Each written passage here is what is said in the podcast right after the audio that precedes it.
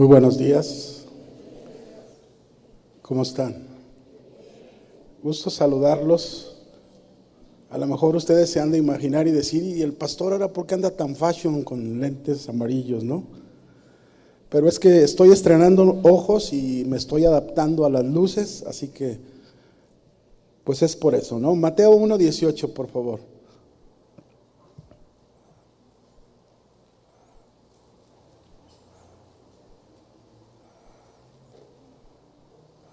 Dice la escritura, el nacimiento de Jesucristo fue así. Estando desposada María, su madre, con José, antes que se juntasen, se halló que había concebido del Espíritu Santo. Yo quiero compartirles esta mañana,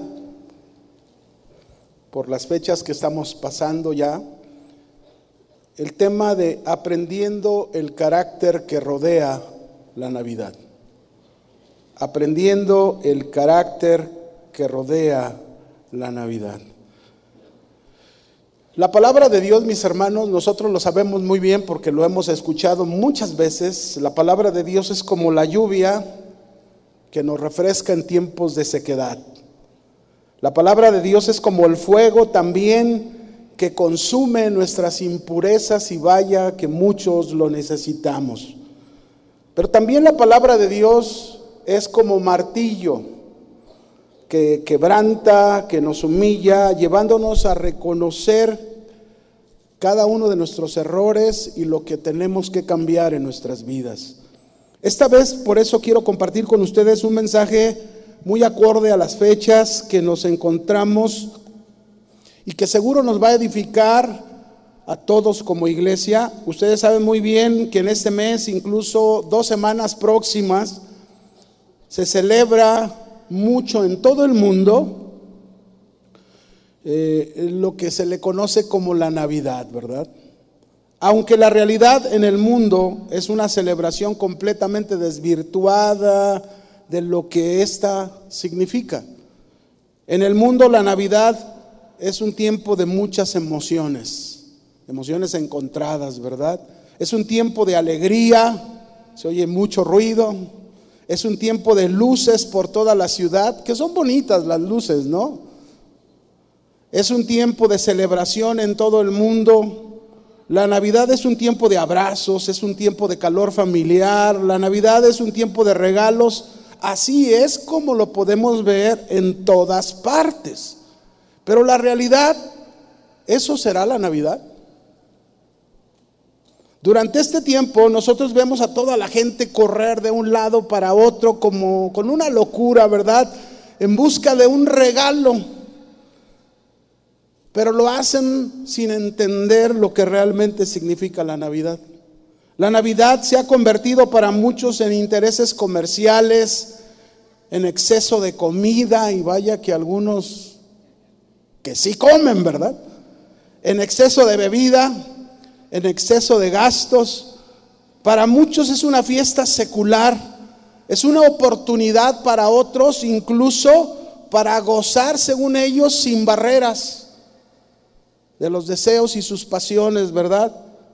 Por otro lado, en este tiempo, por otro lado, encontramos a los superreligiosos, ¿no? Los que dicen, todo esto es pagano, no es de Dios. No se debería usar luces, no se debería usar árboles ni celebrar nada. Eso es pagano. Ni siquiera la fecha de la verdadera Navidad es esta. Y bueno, nosotros los vemos a todas estas personas atacando, juzgando, criticando en las redes sociales a todos los cristianos que de alguna manera celebran la Navidad. Nosotros ya hemos aprendido, porque ya se nos ha enseñado, el pastor Chuy nos ha enseñado muchísimas veces,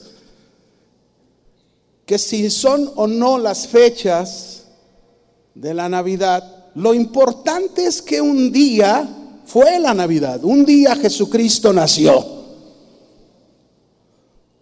Y eso es lo que significa la Navidad. La Navidad es una palabra latina realmente que significa nacimiento. Simplemente eso es lo que significa la Navidad. nacimiento. Y este nacimiento se refiere precisamente al nacimiento del Hijo de Dios, Jesucristo, que se encarnó para venir a salvarnos a todos nosotros de nuestros pecados. Eso es la verdad. Y por esa razón, entonces celebrar la Navidad significa celebrar el nacimiento de Jesús.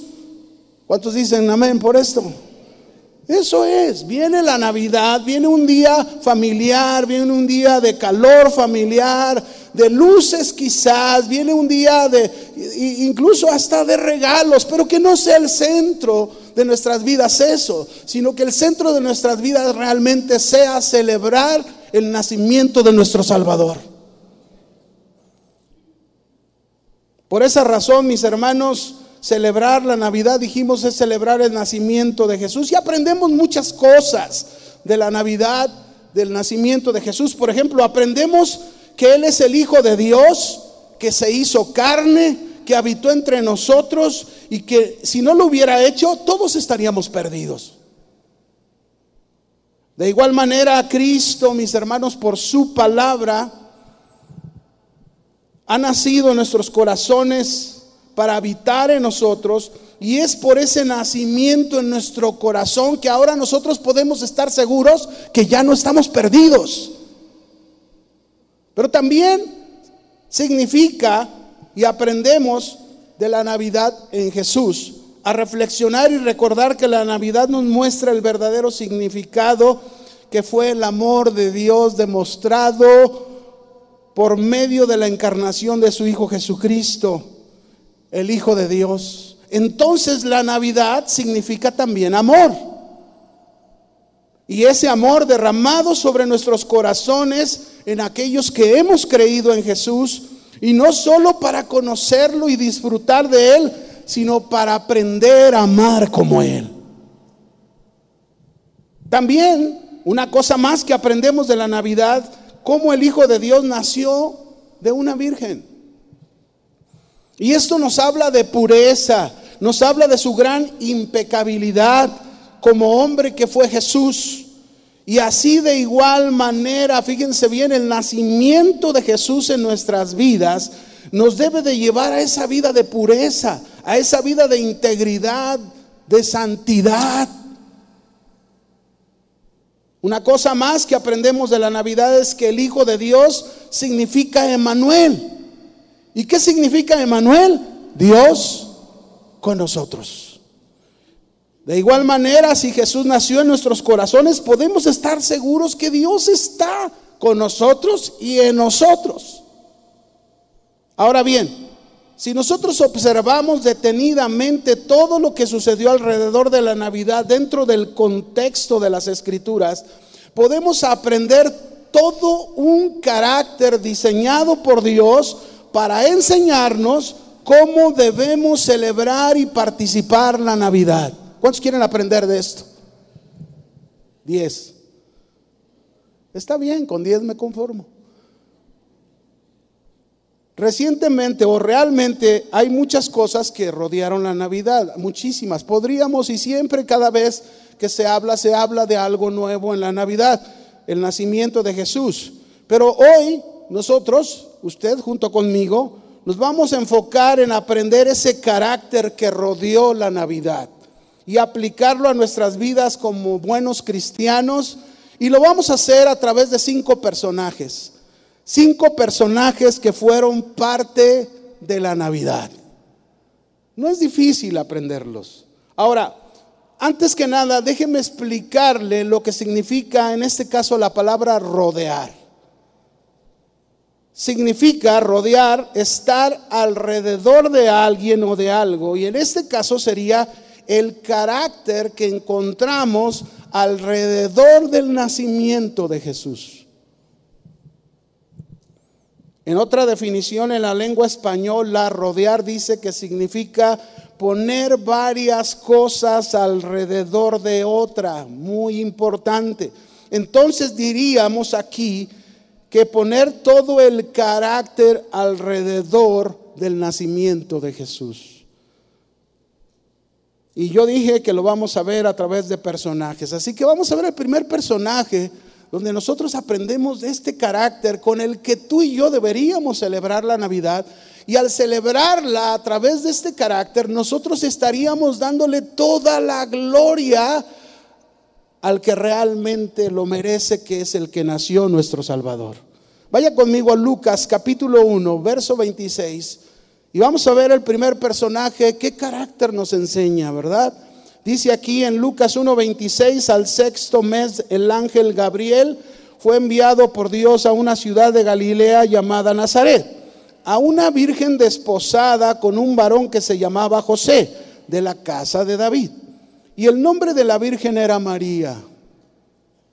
Y entrando el ángel en donde estaba, dijo, salve, muy favorecida y el Señor es contigo, bendita tú entre las mujeres. Mas ella cuando le vio se turbó por sus palabras y ella pensaba, ¿qué salutación es esta? Entonces el ángel le dijo, María, no temas, porque has hallado gracia delante de Dios. Y ahora concebirás en tu vientre y darás a luz un hijo y llamarás su nombre Jesús este será grande y, será llamado Hijo del Altísimo. Y el Señor Dios le dará el trono de David su padre y reinará sobre la casa de Jacob para siempre y su reino no tendrá fin. Entonces María dijo al ángel, ¿cómo será esto? Pues no conozco varón. Respondiendo el ángel le dijo, el Espíritu Santo vendrá sobre ti y el poder del Altísimo te cubrirá con su sombra, por lo cual también el santo ser que nacerá será llamado Hijo de Dios. Y he aquí tu parienta Elizabeth, ella también ha concebido hijo en su vejez, y este es el sexto mes para ella, la que llamaban estéril porque nada hay imposible para Dios. Entonces María dijo, Escuche lo que dijo María. He aquí la sierva del Señor. Hágase conmigo conforme a tu palabra. Y el ángel se fue de su presencia. Este es el primer personaje, María. ¿Y qué carácter aprendemos a través de este personaje de María? Un carácter de negación. Esta es la Navidad. Esta es la celebración del nacimiento de Jesús. Negación. Eso es lo que encontramos en María. María estaba desposada con José. Estaba comprometida para casarse con José. Cuando el ángel Gabriel vino y le anunció lo que Dios quería hacer con ella, usar su cuerpo para que naciera el Salvador. Y usted puede imaginarse cuando el ángel le dice a María, cuando ella está comprometida con un varón para casarse, está a punto de contraer su matrimonio, y ella podría haber dicho, ya estoy comprometida, busca otra, ángel. Tampoco dijo María, ¿cómo le voy a hacer con José? No quiero perderlo. ¿Cómo lo entenderá? O cuando se entere que estoy embarazada, se va a molestar y me va a abandonar y no me va a creer. Tampoco dijo María, ¿qué va a pasar o qué va a pensar la gente de mí? No, María no, no, no, hizo ninguna de estas preguntas que seguro, si alguna de ustedes, hermanas, Dios así lo hubiera escogido, quizás hubiese, hubiese hecho estas preguntas ella no, ella simple y sencillamente le dijo al ángel, he aquí tu sierva, Señor, hágase conmigo conforme a tu palabra. Dos cosas importantes, dos cosas muy importantes. Considerarte siervo del Señor y aceptar la voluntad de Dios. ¿Y saben cómo se le llama esa actitud? Considerarte un siervo y aceptar la voluntad de Dios. Esa actitud se le llama negación. Negar a creer que eres alguien muy importante. Porque a veces cometemos este grave error, aún en la iglesia, aún entre cristianos. Llegamos a creer que somos alguien muy importante. Qué bonito soy, qué precioso soy, cómo me quiero. No se les olvida, ¿verdad? Negarte para seguir haciendo lo que tú quieres. No, mis hermanos, es negarte para dejar de hacer lo que tú quieres. Eso hizo María. Tenía un gran compromiso. Ella sabía que a través de esto podía perder lo que por mucho tiempo había esperado. Pero ella estaba haciendo lo que precisamente Jesús años después llegó a enseñar cuando dijo, si alguno de ustedes quiere venir en pos de mí, niéguese a sí mismo. Este es el mensaje del Evangelio. Este es el mensaje del Salvador que nació. Este es el mensaje de la Navidad realmente desde un principio. Este es el carácter que deberíamos nosotros reflejar en las navidades, una negación a nosotros mismos. Y esta es la característica del verdadero siervo del Señor, de aquellos que le siguen, se niegan a sí mismos. Y este debe de ser el carácter que nos distinga a usted y a mí cada Navidad y siempre. Ese es el carácter que honra y engrandece a Jesús. Si tú en tu corazón dices, yo quiero honrar, yo quiero engrandecer siempre a Jesús, lo vas a hacer cuando hagas como María. He aquí tu siervo, he aquí tu sierva, hágase tu palabra, tu voluntad en mi vida, como tú quieras. María renunció a sus derechos. Al contestar al ángel de esta manera, que era contestarle a Dios, ella estaba renunciando a sus derechos, estaba renunciando a sus intereses, dejó de pensar en ella y pensó en lo que este ser, el Hijo de Dios, podría hacer por todos los hombres. Cuando tú renuncias a tus derechos, cuando tú renuncias a tus intereses, cuando dejas de pensar en ti y piensas en lo que el Hijo de Dios puede hacer a través de ti. Ese es el verdadero mensaje de este carácter de la Navidad. De manera que si hay algo que podemos aprender durante estas fechas en el nacimiento de nuestro Señor Jesucristo, es estar dispuestos entonces a decirle al Señor, he aquí tus siervos, hágase nosotros conforme a tu palabra. ¿Y todo por qué? Porque estamos dispuestos, dispuestos a renunciar a nosotros dispuestos a dejar de pensar en nosotros. Este es el carácter que debe rodear la Navidad y que año tras año deberíamos estar reflejando como hijos de Dios.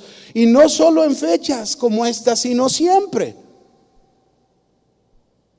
Ahora bien, la negación de María, la negación de cada uno de nosotros, debe de ser como principal objetivo que Jesús, quien nació, sea glorificado. No se nos olvide eso. Ese es el principal objetivo de negarnos a nosotros mismos, de reflejar ese carácter en la Navidad, es precisamente que Jesús sea glorificado. Vamos al segundo, Mateo 1, verso 18 al 21. Ya vimos una primer característica de este carácter que debe de ser parte de la Navidad. Así que mi hermano, comienza a negarte a ti mismo. Deja de pensar en ti, en lo que tú quieres, en lo que tú anhelas. Piensa en darte, en darte siempre a los demás, en hacer feliz a los demás, en dar lo mejor de ti a los demás, a tu familia. Mateo 1.18, ¿lo tiene? El nacimiento de Jesucristo fue así. Estando desposada María, su madre, con José antes que se juntasen, se halló que había concebido del Espíritu Santo. José, su marido, como era justo y no quería infamarla, quiso dejarla secretamente. Y pensando él en esto, he aquí un ángel del Señor le apareció en sueños y le dijo, José, hijo de David, no temas recibir a María tu mujer, porque lo que en ella es engendrado del Espíritu Santo es. Y dará a luz un hijo, y llamará su nombre Jesús, porque él salvará a su pueblo de sus pecados. Este es el segundo personaje que encontramos alrededor de la Navidad, que también nos enseña este carácter de la Navidad. ¿Qué nos enseña José aquí? Un carácter de obediencia. ¿Un carácter de qué?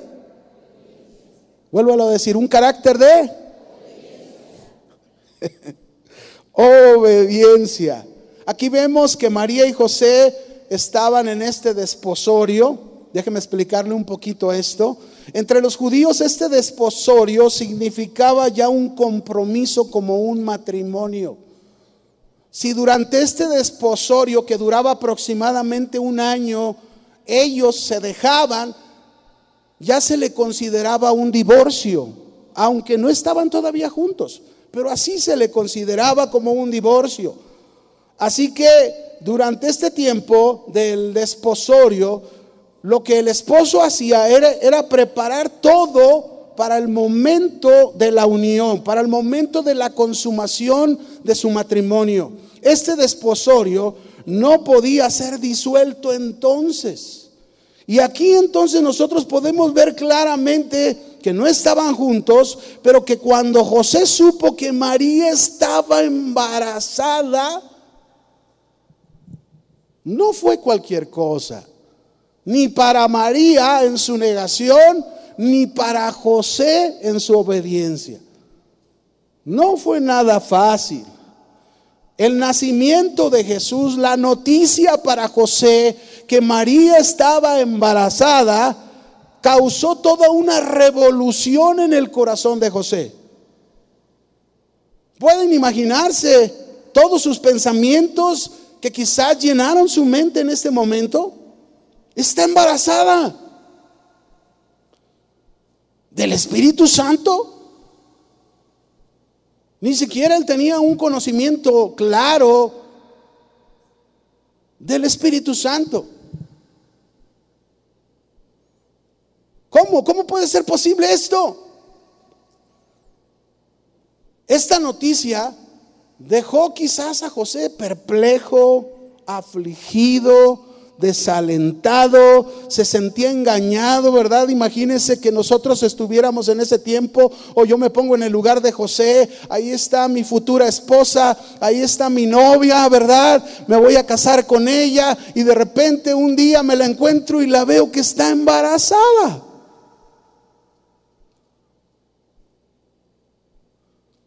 ¿Cómo te hubieras puesto tú, varón? No fue fácil para José. Se sentía engañado. Simplemente no podía entenderlo. Sin embargo, sin embargo, José amaba tan profundamente a María que estaba preocupado por ella. Ella él no quería herirla, no quería causarle ningún mal con la sociedad de aquel entonces, porque él sabía que él podía haber llevado a María y presentarla ante las autoridades y que aplicaran la ley sobre ella. Pero su amor era más grande que esto que estaba pasando. Y por tanto no quería infamarla, es decir, no quería exponerla a una infamia ante la ante la sociedad. Así que Jesús quería divorciarse secretamente y en silencio de María. No cabía en su mente este suceso. Pero aquí es donde nosotros podemos ver a José aquel día cuando él planeaba todo. Nunca se imaginó José que todo estaba bajo el control de Dios que Dios tenía un plan perfecto, mucho mejor que lo que José estaba planeando hacer. Así que un ángel del Señor vino a él en sueños y le dijo, no temas recibir a María, tu mujer. ¿Y saben qué pasó ahí, mis hermanos? ¿Qué revelación le dio a José? Qué bendición de revelación recibió José. Le reveló que lo que ella había engendrado había sido por obra del Espíritu Santo, quizás afirmando lo que María ya le había comentado, lo que María ya le había platicado y que quizás él no había creído. Que quizás él había dicho, no, no, es que eso es imposible, nunca ha sucedido esto. Pero ahí el ángel le confirmó y le dijo, ella había engendrado por obra del Espíritu Santo, es decir, un milagro de Dios, que daría luz al Salvador del mundo, al Mesías esperado. Imagínense qué revelación saber que aquel bebé que iba a nacer era el Mesías tan prometido en las Escrituras.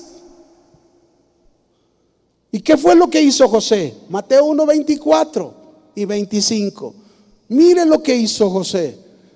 Dice ahí, y despertando José del sueño, hizo como el ángel del Señor le había mandado. Y recibió a su mujer, pero no la conoció. Escuche esto, bien importante, hasta dónde llegó la obediencia de José pero no la conoció hasta que dio a luz a su hijo primogénito y le puso por nombre Jesús. Qué obediencia de José. Este es el carácter de la Navidad, mis hermanos. Si usted quiere celebrar una verdadera Navidad, este es el carácter con el que glorificamos a Jesucristo. Obediencia. ¿Y qué obediencia mostró José? No puso peros, no puso pretextos, no pensó tanto, no, no tuvo queja alguna. Comprendió los planes de Dios mucho mejor que sus propios planes y obedeció a Dios.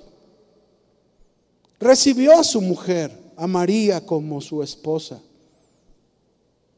Obedeció el hecho de guardarse y no tener relaciones sexuales con su esposa María hasta que naciera Jesús. ¿Qué obediencia, varones? ¿Qué obediencia, mujeres? Guardarse hasta que naciera el Mesías, el Salvador, esa era la obediencia de José. Y no solo eso, también fue obediente en ponerle el nombre que el ángel había dicho, Jesús. José fue obediente. Y la obediencia, mis hermanos, es el carácter demandado por Dios para todos aquellos que, que Jesús ha nacido en nuestras vidas y que nosotros nos hemos hecho y nos hemos vuelto hijos de Dios.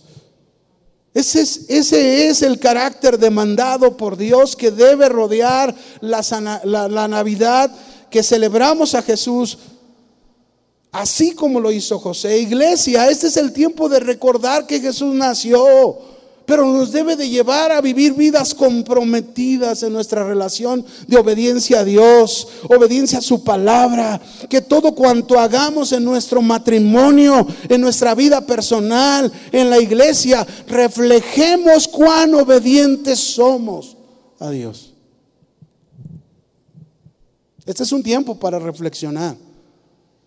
Es cierto que hay sentimientos mezclados. Yo decía cuando al principio hablábamos de lo como el mundo celebra la Navidad, ¿verdad? ¿Por qué sentimientos? Porque es un tiempo que, se promueve esto, ¿verdad? Donde tú recuerdas tus seres queridos y recuerdas eventos, recuerdas cosas. Pero más que eso, mis queridos hermanos, nosotros debemos pensarlo, que lo que el Señor espera de nosotros es que seamos obedientes como lo fue en este caso José. Que los planes de Dios siempre estén por encima de nuestros planes. A lo mejor tú has planeado muchas cosas, a lo mejor has pensado hacer esto, esto, esto, que los planes de Dios estén por encima de eso y ser obedientes a Dios. Como dice Primera de Pedro capítulo 1 versículo 14. ¿Qué dice ahí Primera de Pedro 1 14? Vamos a leer. La escritura dice, como hijos obedientes, no se conformen a los deseos que antes tenían estando en su ignorancia, sino como aquel que los llamó es santo. Vean hasta dónde nos debe de llevar la obediencia.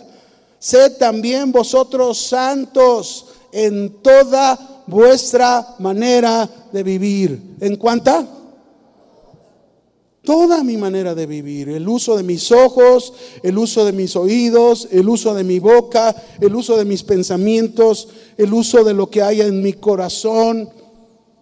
Santo en toda mi manera de vivir. La obediencia nos debe de llevar a eso. Y esa es la manera en que nosotros deberíamos celebrar a nuestro Jesús con obediencia obediencia en nuestra vida, ¿verdad? Porque escrito está ser santos porque yo soy santo. Qué tremendo gozo, mis hermanos, qué tremendo gozo cuando podemos ver la vida de muchos en obediencia a Dios. Qué maravilloso es ver cuando ves personas que han obedecido a Dios y ves sus cambios, ves su crecimiento, ves lo que está pasando en su vida, ves la respuesta que le ha dado a Dios a pesar de sus peores circunstancias, a pesar de todo. Nunca se me olvida, hace muchos años, yo tendría tres años de casado, nunca se me olvida aquella palabra profética que me dio un hombre llamado Leland Davis él era un profeta, uno de los pocos profetas que su palabra era muy acertada. Y él, y él un día me llegó a decir, yo quiero que vean a este joven. Realmente estaba muy joven. Tengo 36 años casados, así que si le quito 33, pues la mitad de mi edad. Casi. Hace 33 años recibí esta palabra. Y este hombre dijo, yo quiero que vean cómo Dios toma a este joven y lo va a poner en situaciones muy difíciles. Pero no importa qué tan difíciles sean las situaciones que Dios lo hará pasar, porque Dios lo hará más que un vencedor por su obediencia a Él. Y créame que esta palabra se ha cumplido en mi vida y ha sido que el Señor me ha permitido pasar por muchas situaciones difíciles, que muchas veces no las entiendo, que muchas veces no las comprendo, pero siempre le he dicho, Señor, ayúdame a obedecerte. Como José lo hizo, aunque no lo entienda, aunque no lo comprenda, no te opongas a los planes de Dios, por difíciles que estos sean. Lo mejor, la mejor manera que te va a ir bien o nos va a ir bien en todo lo que hagamos en nuestra vida, siempre será estando bajo el control, la guía de Dios, siendo obedientes a Él. Si tú obedeces a Dios, tú puedes tener toda la garantía de parte de Dios que te va a ir bien. La obediencia a Dios nos va a llevar a ser cristianos completos, felices, libres de contiendas, libres de problemas que causan heridas, que nuestra obediencia a Dios nos haga mostrar que verdaderamente Jesús nació en nuestro corazón y por eso podemos amar verdaderamente como Él nos amó a nosotros.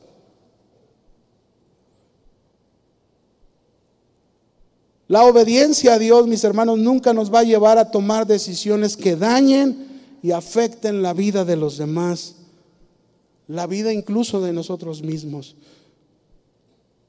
por la obediencia de muchos en la Biblia, Jesús ha podido nacer en el corazón de muchos más. Por tu obediencia al Señor, como ese carácter de la Navidad, por tu obediencia, muchos Jesús nacerá en sus corazones y será glorificado. Vamos al tercer personaje, Lucas 2, verso 8 al 20.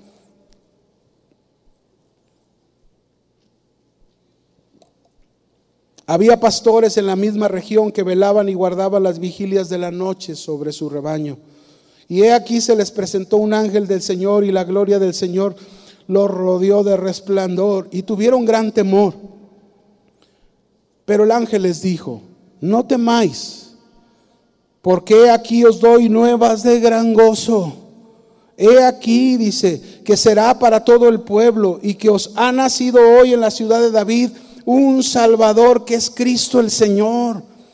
Esto le servirá de señal. Hallarán al niño envuelto en pañales, acostado en un pesebre.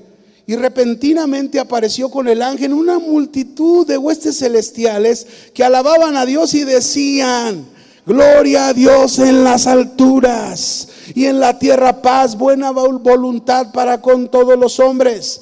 Y sucedió cuando los ángeles se fueron de ellos al cielo, los pastores se dijeron unos a otros, pasemos pues hasta Belén y veamos esto que ha sucedido y que el Señor nos ha manifestado.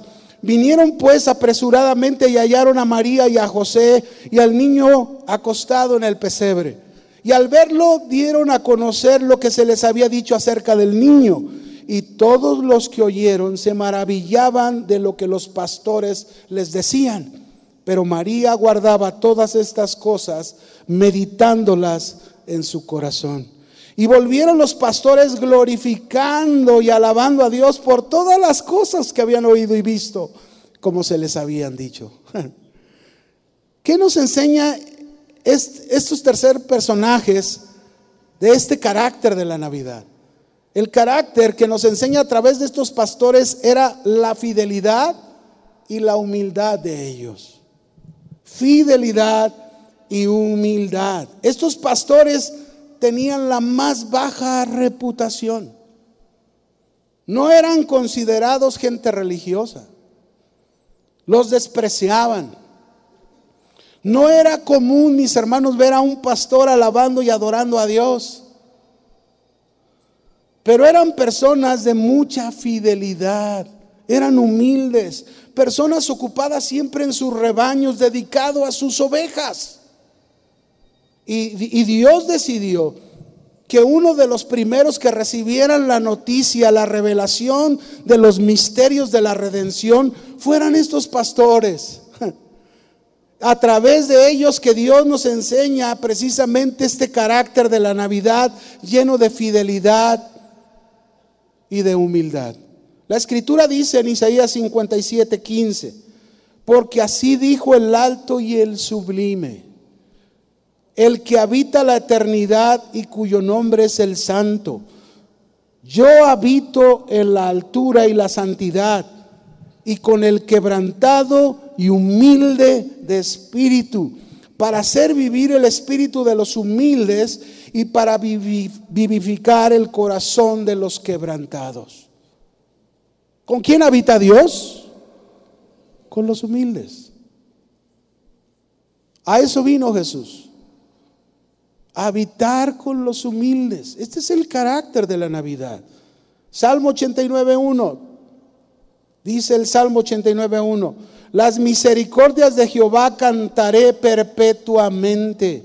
De generación en generación haré notoria tu fidelidad con mi boca.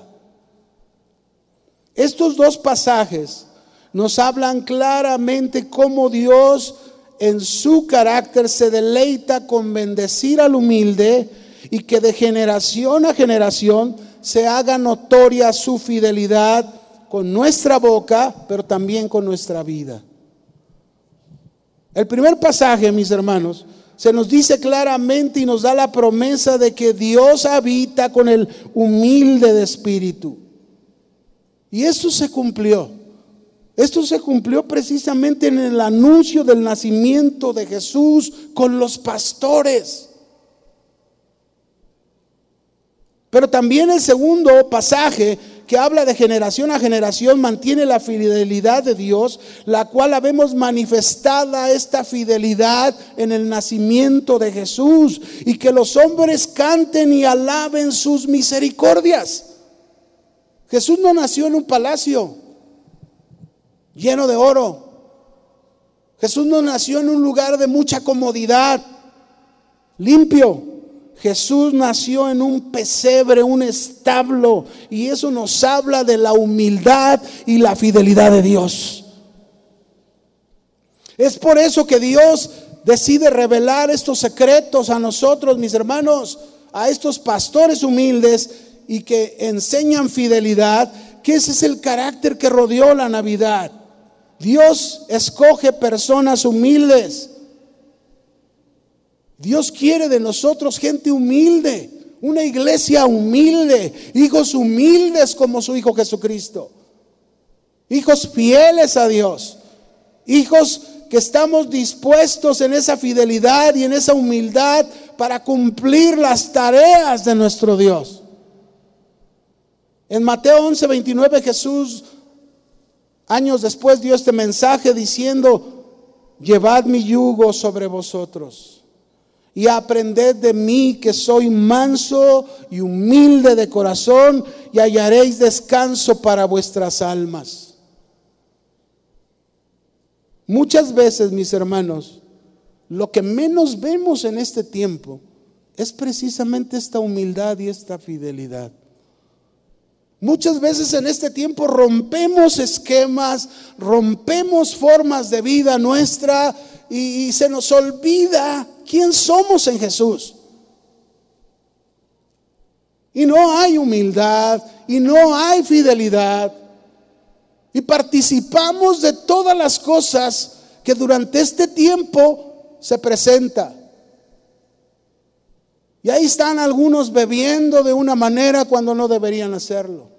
Y ahí están otros moviendo el bote. Usted sabe a qué me refiero de mover el bote, ¿verdad? Se ponen a echarle duro, ¿verdad? A la carne y a, bailar con ganas. Como me acuerdo de una canción del pasado, ¿verdad? Una canción que seguro los músicos algunos de ustedes se acuerdan de aquella, gloria, gloria a tu nombre, Señor. Y estaban las hermanas, pero dándole duro, ¿verdad? Soltando la carne.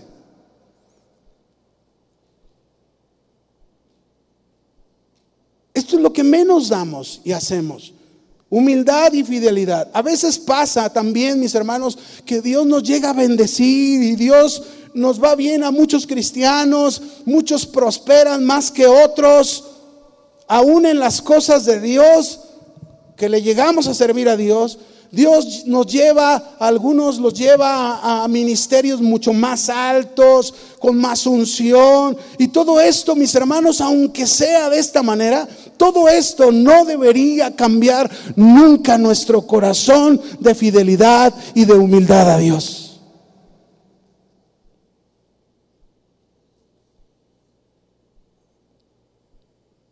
No se les olvide que Dios resiste a los soberbios y da gracia a los humildes.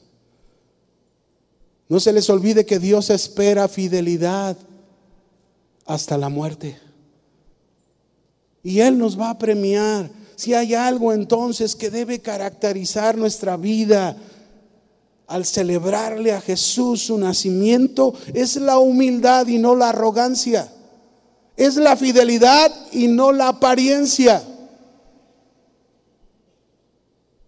Sí, es Navidad, varón casado, que tu, que tu humildad se refleje en tu hogar, que tu humildad se refleje en tu casa, que tu humildad y tu fidelidad no sea por etapas, sino algo permanente. Eso es celebrar la Navidad. Y eso es darle la gloria a Jesús que nació para salvarnos de nuestros pecados. Vamos. Dele la gloria al Señor.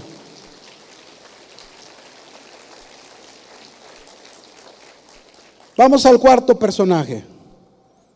Mateo 2, verso 1.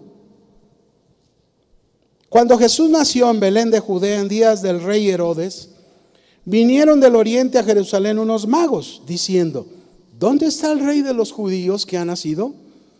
Porque su estrella hemos visto en el oriente y venimos a adorarle. Oyendo esto el rey Herodes se turbó y toda Jerusalén con él. Y convocados todos los principales sacerdotes y los escribas del pueblo, les preguntó dónde había de nacer el Cristo. Ellos le dijeron en Belén de Judea, porque así está escrito por el profeta. Y tú, Belén, de la tierra de Judá, no eres la más pequeña entre los príncipes de Judá, porque de ti saldrá un guiador que apacentará a mi pueblo. Entonces Herodes, llamando en secreto a los magos, indagó de ellos diligentemente el tiempo de la aparición de la estrella. Y enviándolos a Belén dijo, id allá y averiguad con diligencia acerca del niño. Y cuando lo halléis, hacedmelo saber para que yo también vaya y lo adore. Ellos, habiendo oído al rey, se fueron. Y he aquí la estrella que habían visto en el oriente iba delante de ellos hasta que llegando se detuvo sobre donde estaba el niño. Y al ver a la estrella se regocijaron con muy grande gozo. Y al entrar en la casa vieron al niño con su madre María y postrándose, ¿qué hicieron? Lo adoraron. Y abriendo sus tesoros, le ofrecieron presentes, oro, incienso y mirra. ¿Qué aprendemos de estos este cuarto personaje que son los magos de Oriente. ¿Qué aprendemos, mis hermanos? Aquí aprendemos el carácter de la consagración y la adoración. Este es el carácter que se nos enseña que rodeó la Navidad. Un carácter de consagración y adoración. Estos magos que eran de la realeza, pero de los gentiles, y como supieron el nacimiento del Salvador, seguro Dios milagrosamente les reveló a estos hombres o ellos a través de, de, escritos, supieron de la llegada del Redentor y aquella estrella los guió hasta Él. Estos magos que representan al mundo gentil, a los gentiles, a los cuales también Dios les ofreció la salvación. Por eso la salvación es para todo el mundo. Y lo interesante es que fueron guiados por una estrella hasta Belén. Y esto nos enseña, mis hermanos, que Jesús es la estrella de la mañana que nos guía a nuestra salvación. Y bueno, cuando estos magos encontraron a Jesús, vemos cómo ellos le ofrecieron presentes muy importantes, presentes como oro, mirra, incienso.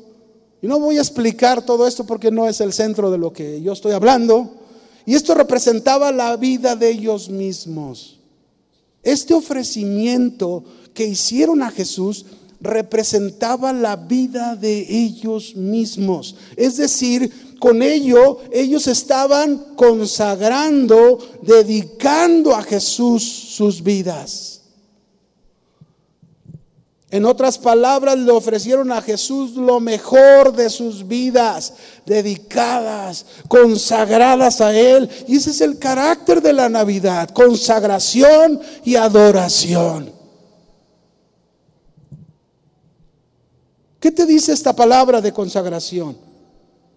La consagración es ofrecer nuestra vida, es disponer nuestra vida para que Dios haga lo que quiera con ella.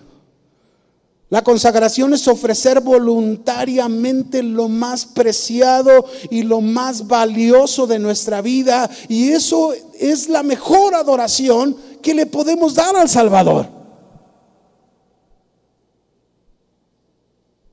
¿Qué le estás ofreciendo tú? ¿Regalos?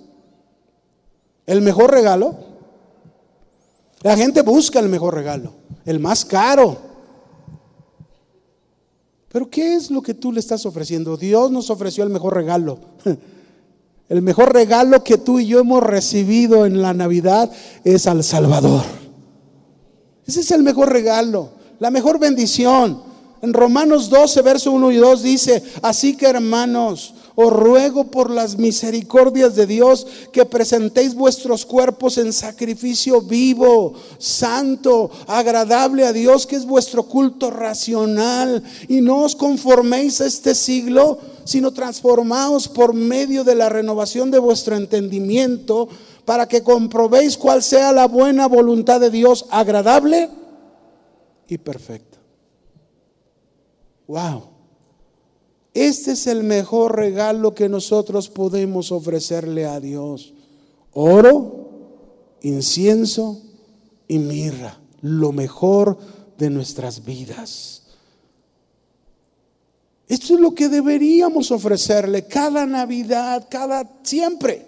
Que los cristianos de hoy eh, eh, eh, que escuchan esa vida consagrada, esa vida consagrada es el acto donde tú decides ofrecerle a Jesús tu vida, decides cederle el control, los derechos, el poder y la dirección de tu vida.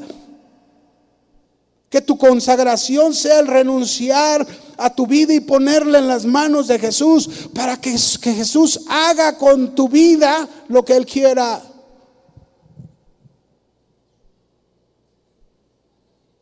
Jesús vivió precisamente esa vida consagrada. Él dijo en Juan 6:38, porque he descendido del cielo no para hacer mi voluntad, sino hacer la voluntad del que me envió. En Juan 8:50 dijo, yo no busco mi gloria, sino la gloria del Padre. Cristo nunca hizo algo por sí mismo. Él no, se, él, no se movió ni dijo palabra alguna sin haber sido guiado por su Padre. En Juan 8:28 Jesús dijo, nada hago por mí mismo, nada, sino que según me enseñó el Padre, así hablo, porque yo hago siempre lo que a Él le agrada. Y eso es lo que Dios quiere de la Navidad. Dios quiere negación. Dios quiere obediencia, Dios quiere humildad y fidelidad, pero también Dios quiere consagración y adoración. La consagración completa de la vida de Jesús al Padre es un ejemplo de cómo debemos vivir y celebrar la Navidad y entender que este es el carácter que nosotros debemos reflejar. Una vida consagrada que no es impuesta sobre nadie. No se nos obliga a nadie. Es algo que debe de ser voluntario. Es algo que debe de nacer de, de nuestro interior para ofrecerla a Dios. Nadie obligó a los magos traer oro, traer incienso, traer mirra y seguro eran cosas muy costosas y muy valiosas. Por eso yo decía que esto representaba la misma vida de ellos. Nadie, mis hermanos, nos impone ofrecerle lo mejor de nuestra vida a Dios. Esto es algo que debe salir de nuestro corazón. Si Dios nos ofreció lo más preciado de su Hijo, que no es comparable con lo que nosotros podemos ofrecerle, ¿por qué nosotros no ofrecerle lo mejor de nuestra vida? Así debe de ser, mis hermanos. Cada uno de nosotros no nos debe de importar la distancia como estos magos. No les importó la distancia. No les importó cuánto iban a pasar en el recorrido para llegar hasta Jesús.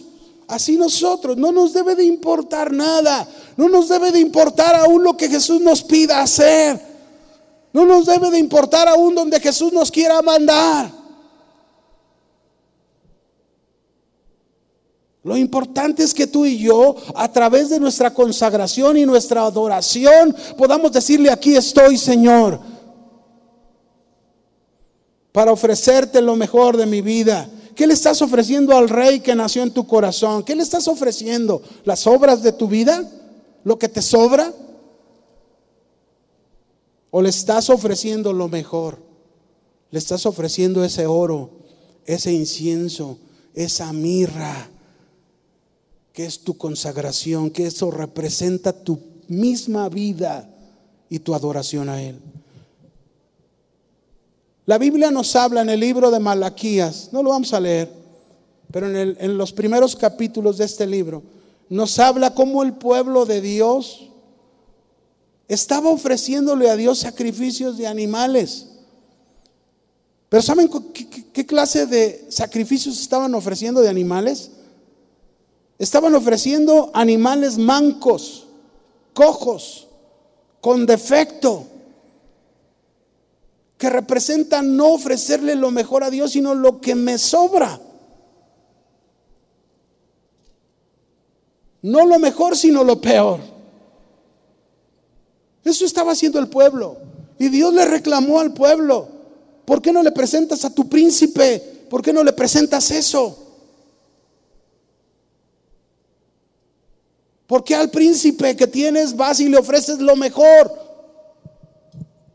Y a veces, mis hermanos, ofrecemos lo mejor al trabajo, ofrecemos lo mejor en otras cosas, cuando lo mejor de tu vida se lo debes ofrecer al Señor. Cuando lo mejor de ti se lo debes ofrecer al Señor, que tu presente ofrecido al Señor sea un buen trato a los demás. Que tu presente ofrecido al Señor sea que verdaderamente amas a tu familia, entregas tu vida por tu familia, amas a tu prójimo. Que tu presente sea la amabilidad, la cortesía. Que tu presente sea siempre buscar el bien de los demás antes que buscar el tuyo que tu presente sea vivir para ser feliz al que te rodea y no para que te hagan feliz a ti. Eso es ofrecer lo mejor de nuestra vida. Eso es consagración. Eso es adoración que debemos tener en la Navidad. Ese es el carácter de la Navidad. Negación, obediencia, humildad, fidelidad, consagración, adoración. Veamos el último personaje que rodeó esta Navidad. ¿Cuál es el último personaje que rodeó esta Navidad? Es el personaje más importante de todos. Este personaje que rodeó la Navidad fue Jesús. Jesús, de quien, de podemos ver la negación, de quien podemos ver la obediencia, en quien podemos ver la fidelidad, la humildad, en quien podemos ver la consagración y, el enseñarnos a adorar al Padre. Pero en, en Él aprendemos el carácter de esa entrega total y la sumisión. Jesús vivió en completa entrega y sumisión a su Padre. Escuche esta palabra, sumisión. Porque ustedes mujeres, qué mal a veces pensamos cuando el Señor te dice, sométete a tu marido. Y ven la sumisión como algo humillante. Ay, es que humillar, ese es algo humillante vivir sumisa a mi esposo, entregada a mi esposo. Jesús nos enseña que no es así. Jesús nos enseña que la sumisión y la entrega es la posición más virtuosa, más bendecida que se pueda tener. Él lo hizo. Filipenses capítulo 2, versículo 5.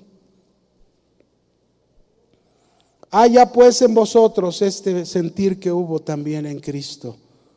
Haya este mismo pensamiento el cual siendo en forma de Dios, siendo Dios mismo, no estimó el ser igual a Dios como a cosa que aferrarse, ¿verdad? Él no estaba ya agarrado del trono y no, no, Padre, no quiero ir a la tierra, no, no, no, no quiero, no, no, mis hermanos, ellos ya habían planeado todo en la eternidad, Él estaba con toda la disposición, esperando el momento de, este, de esta venida a la tierra. Y Él vino, no importándole que Él era Dios Dios como a cosa que aferrarse, sino que se despojó a sí mismo, tomando forma de siervo, hecho semejante a los hombres. Y estando en la condición de hombre, se humilló a sí mismo, haciéndose obediente hasta la muerte y muerte de cruz. Esta es la sumisión y la entrega que Jesús nos enseña donde tú, tú, y yo podemos ver en esta entrega y esta sumisión la negación de Jesús, donde podemos ver la obediencia de Jesús hasta la muerte. Este es el carácter de entrega y sumisión que nos lleva a una a sufrir pérdida en nosotros. ¿A sufrir qué?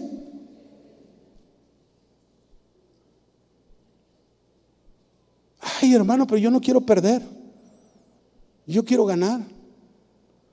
No si la selección perdió. Pero bueno, no estamos hablando de eso, ¿verdad? Es una pérdida del yo. Es una pérdida del egoísmo. Es una pérdida de nuestros deseos. Es una pérdida de la autosuficiencia. Es una pérdida del orgullo, es una pérdida de lo que somos. Todo para vivir en dependencia a Dios. Y ese es el carácter que debe rodear la Navidad. Una entrega y una sumisión a Dios. Cuando aprendemos esto, no son palabras, sino son hechos que se ven, que impactan la vida de otros, que influyen en la vida de otros, que tu matrimonio influye en la vida de otros, que tu vida en tu trabajo influye a la vida como trabajas en otros.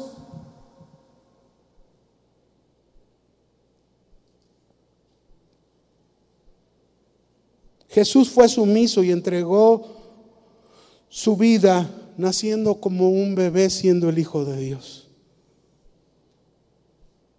Se sometió a depender al cuidado del hombre en su humanidad. Jesús fue sumiso y se entregó para nacer en un establo, lo más vil para él cuando él era el rey y el dueño del universo.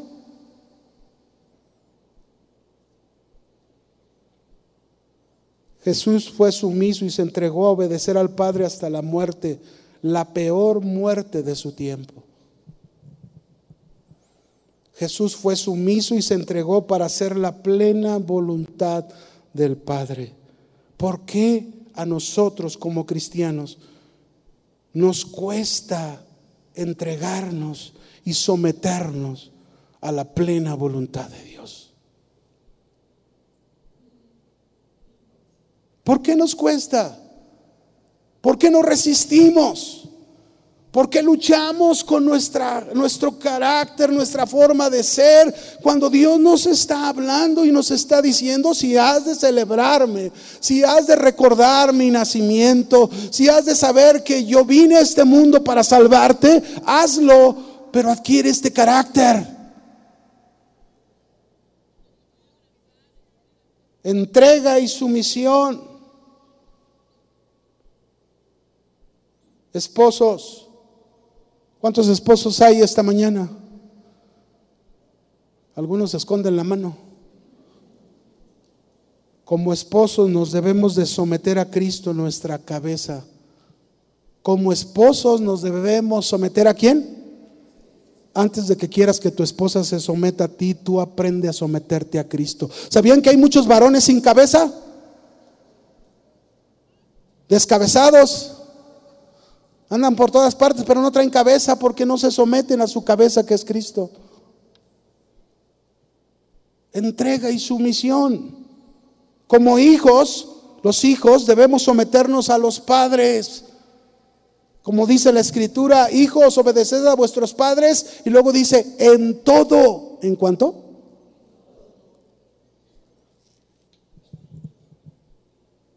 Para que les vaya bien y sean de larga vida en todo. No en unas cosas. No, es que mira, papá, ya estás grande, ya eres, hoy las cosas son diferentes, son nuevas generaciones. No, no, no, no. Aunque sean nuevas generaciones, aunque me veas viejo, pero la palabra de Dios dice que sean obedientes en todo. Eso no pasa. Por generaciones el cielo y la tierra pasarán, pero mi palabra jamás pasará como mujeres deben estar sometidas a sus maridos como Cristo lo hizo. Ay, pero este descabezado no tiene cabeza, ¿cómo me someto a él, pastor? No, no, pues a mí no me contestes, contéstale al Señor. Él es el que da este mensaje. Sometidas a sus esposos, sujetas, no con sujeta, que algunas como que lo entienden mal y ahí paran. Pobrecitas hermanas, ¿qué Navidad están pasando? Como empleados sometidos a nuestros jefes. Ay, es que diario a mí me da más trabajo, más trabajo y más trabajo y me pagan lo mismo. Y mira nomás a estos que ni siquiera hacen, mira, qué gusto. Mira, no te fijes en eso. Sométete a tu jefe y hazlo para el Señor. El mejor que te puede pagar es Dios. Y paga bien, hermanos. El Señor no se queda con nada.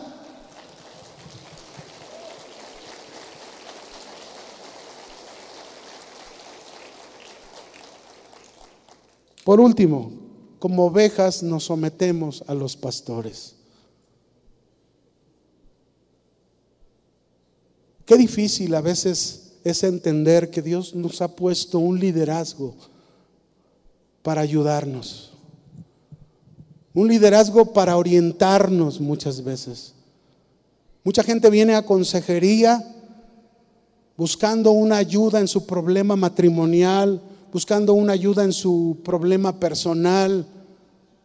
Y, hay una respuesta, una palabra de Dios. Pero no somos sumisos, no somos obedientes, no nos sometemos a nuestros líderes, a nuestros pastores. Muchas veces nos tratamos de esconder ya que nos dieron una palabra y a lo mejor ya fuimos con uno y luego ya fuimos con otro, ya fuimos con otro, ya recorrimos todo el pastorado, el séquito de pastores. Y como todos nos dijeron lo mismo, no estamos satisfechos. Tenemos que aprender como Jesús lo que nos enseñó de este carácter, una entrega y una sumisión. Este es el carácter que rodeó la Navidad. ¿Qué harás tú durante este tiempo y por siempre? ¿Qué harás? ¿Seguirás igual como lo has hecho? ¿O aprenderás la negación en tu vida y celebrarás la Navidad con una negación diciendo, de hoy en adelante voy a dejar de pensar en mí? Y el mejor regalo que le puedo dar a mi familia no son regalos materiales. El mejor regalo que le puedo dar a mi familia es hacerla feliz. Aprenderás a ser obediente aun cuando no lo entiendas? Señor, sé que estoy en una situación muy difícil y voy a pasar esta Navidad y quizás no la voy a pasar feliz. No obedece a Dios y vas a ser feliz, te lo garantizo. Obedece a Dios y vas a estar completo. Aprenderás a consagrar tu vida a Él con oro, incienso y mir, a dar lo mejor de ti. Aprenderás a ser fiel y humilde al celebrar la Navidad y por siempre. Aprenderás a tener una completa entrega y sumisión en tu vida como Jesús lo hizo. ¿Cómo vas a celebrar la Navidad? Este es el carácter que rodeó la Navidad. Y yo quiero celebrar la Navidad con este carácter. Si tú deseas celebrar esta Navidad con este carácter, yo te invito, ponte de pie y dile al Señor, Señor, dame la mano, échame la mano, dame la ayuda de tu Espíritu Santo para celebrar la Navidad como cada uno de estos personajes que participaron en tu nacimiento. Díselo al Señor. Dile con todo tu corazón, Señor, aquí estoy. Levanta tus manos, levanta tu voz a Él. Señor, quiero que esta Navidad sea diferente. Señor, quiero que esta Navidad, donde yo recuerdo que es tu nacimiento, el Salvador nació para salvarme de mis pecados. Que ahora, a través de lo que he aprendido esta mañana, pueda formar este carácter en mi ser esa negación como María. ¿Qué negación tuvo María? ¿Cuánto podemos aprender de ella? ¿Cuánto podemos respetar a ella por lo que hizo? Así nosotros. Que la mejor celebración que te pueda dar sea negándome a mí mismo. Que la mejor celebración que te pueda dar, dile al Señor, sea siendo obediente, aunque no lo pueda entender. Que la mejor celebración que yo pueda llevar a cabo en mi vida sea de humildad, Señor, sencillo. Quita mi orgullo, quita mi autosuficiencia, quita mi soberbia, Señor, porque tú habitas con el quebrantado y humilde de corazón. Señor, que mi celebración a ti sea una celebración de consagración, ofreciéndote lo mejor de mi vida. Que mi celebración sea a ti como tú lo hiciste, que te entregaste completamente y en sumisión al Padre. Así nosotros lo hagamos durante este tiempo. Vamos, levanta tu voz y adóralo. Y dile, Señor, yo quiero este carácter que rodeó la Navidad. Gracias, Señor.